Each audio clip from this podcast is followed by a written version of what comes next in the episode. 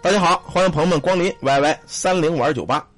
接下来呢，咱们讲一个咱们直播间朋友叫摇晃的红酒杯啊，是天津的一个老弟儿，他提供的事儿。他说我呀是天津南开区的啊，我们家就在这个南开区住。大概在二零一零年的时候，我们这个同事家呢发生了一件事儿。每当过年的时候啊，咱们都会大扫除，对吧？他们这个同事家呢也是这样，开始这个大扫除。本来呢，扫除的人是谁呀？一般的都是父母，这孩子们都不干活，是吧？他爸妈在屋里收拾屋子呀，蹲地扫地呀。过年了嘛，毕竟家里焕然一新，开始收拾屋子。正收拾的时候呢，他妈呢就听见在屋子里啊有人说话。他妈说：“他他爹呀，你看咱屋里怎么有个女的说话呀？”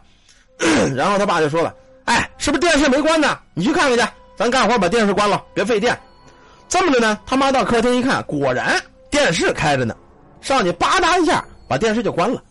关完之后啊，到那个屋子接着收拾，收拾一半，他妈又说：“哎，他爹，你听怎么还有个女的说话呀？”他爸一回头呢，一看呢，外屋的门开着呢。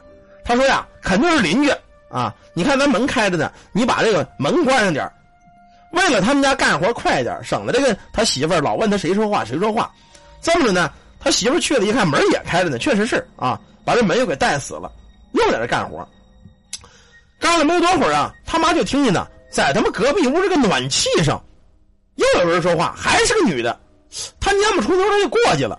过去了呢，蹲在门口，他也不干活，蹲在门口他就听，听来听去啊，他发现是什么说话呢？是在咱们暖气上有这么一个葫芦在说话。葫芦，咱们玩那个葫芦，大葫芦，知道吗？摆件的大葫芦。这一下可给他妈吓尿了。当时呢，就找他爸去了。你快过来，你听咱屋那个葫芦是不是说话呢？他爸呢也过来了。趴在门口听，听来听去还真就是，在咱们暖气上啊放了一个咱们那种就是藤子上接那种大葫芦，这会儿这葫芦里呢老有女有一个女的在这说话，那说是怎么着，咱说的也听不太懂，肯定是个女的。这会儿他爸他妈也顾不得收拾东西了啊，谢我们这个四少。等下班之后呢，他们孩子也回来了，结果把孩子接着呢就给转到这个上亲戚家住去了，住了这么两天呢，眼看就到了过年了。那你过年你不能在人亲戚家睡亲戚家住吧？他也没招就跟他们亲戚说，他们亲戚说说你们大过年的上我们家住这么一天干嘛来呀？一开始他也不说，到后来老问老问说说这我们家这几天呢有一个葫芦，那葫芦里老有一个女的说话，我们害怕不敢回家。他这亲戚呢就说了说这么吧，你别害怕啊，既然有这个邪门外气的事啊，我呢给你找个人，啊我们这村啊有一特别厉害的一看事儿的，把他呢带到你们家去。咱再花点钱给人家看看到底怎么回事说也不多啊，两千块钱。说行吧，那么就找人看吧。后来呢，就找这亲戚托关系找着这人了。你看是一个六十来岁一老头啊，来了之后就说你们家在哪儿？带我们去吧。开着车大概一个小时就到了这儿了。老头进屋之后啊，在屋里转了一圈啊，直接就看了看那个葫芦，然后呢跟他们一家三口说说你们三口子全出去啊。我自个儿在屋子，等我出门叫你们的时候，你们再进来，我看看这葫芦到底是怎么回事 这么着呢，这师傅呢，过了一小时，把门开开了，让他们进来。一看呢，在这屋里桌子上铺着这么一张黄纸，在黄纸上密密麻麻写了好几个字儿，他们也不认识啊。这个字儿不是咱们中国字也不是英文日文，看着乱七八糟，他也看不懂。就问这个师傅说：“师傅，怎么回事？我们家这葫芦怎么说话了？真是葫芦娃是吗？”葫芦小金刚，那我们都留住了。这师傅说：“这个啊不是葫芦小金刚啊，你家这葫芦里呢有这么一狐仙儿。这狐仙儿啊是来玩的，他没有恶意啊，他特别喜欢你，是个女狐仙儿。他妈说这玩意儿跟我们家干嘛？我们是不是得罪他了？老师傅说没有啊，说前天晚上三点半，是不是你儿子啊？不是，就前几天晚上吧，有一晚上三点半，你儿子是不是上一网吧玩去了？因为他这儿子年轻小伙子啊，没事就在泡网吧。”就把他儿子叫过来问说：“孩儿，你前前些日子是不是有一回三点半上网吧玩去了？”啊啊，是是，那天我跟我一对象上网吧了，本来要通宵盯半宿，熬不住了啊，我这回来了。然后那老师傅说：“就因为那回回来，在半道上啊碰上这个狐仙了。狐仙呢特别待见你这个儿子，特别喜欢他啊。这么着呢跟回来了，跟回来之后啊，又怕呢总在你儿子身上跟着。”哎，他这个身子骨受不了，挺疼你这个儿子，所以找来找去啊，看你家边上有一个葫芦，他呢就钻在这葫芦里待着了。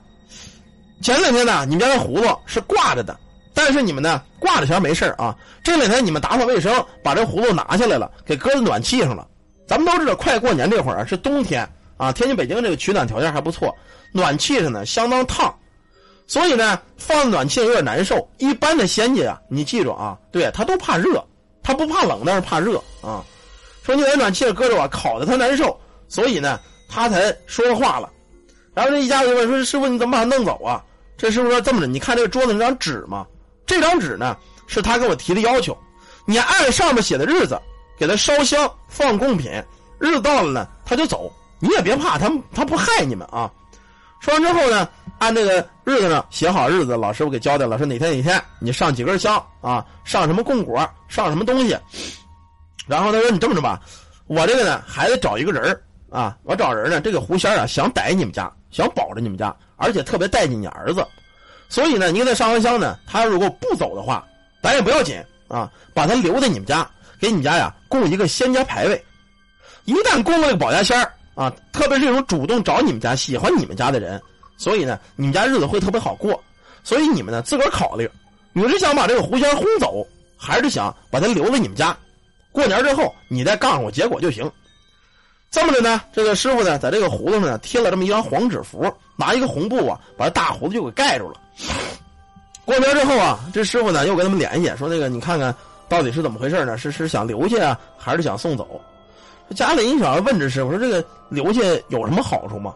那肯定有好处啊，因为这个仙家你记住啊，凡是谁们家有家仙的，这个家仙找到你们家，你记住这个主不是大善人，就是鸿运当头的人。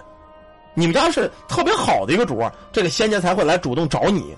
你说你家了乱七八糟又臭又乱啊！你记着，仙家不带上你家来的。所以这主就问了半天，说老师傅，这个咱有没有什么别的其他的不好啊？说没，基本上你要好好供是没有不好的。他爸他妈跟这孩子一商量，说得嘞，既然这么着吧，这大仙家挺好，找到我们家了，又是个狐仙，狐仙的本事又大。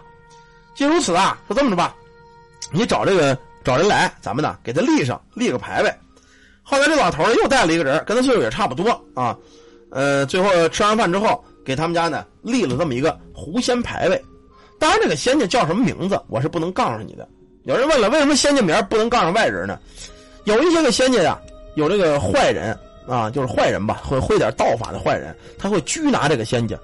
所以，咱们供保家仙的人，你一定要记住啊，你们家仙堂仙家立的时候，都会告诉你仙家叫什么名你比如胡家的叫胡小妹，是吧？我叫胡小红，我胡小兰，你是白门的啊？我叫白奶奶，白什么的，他都有一个名字。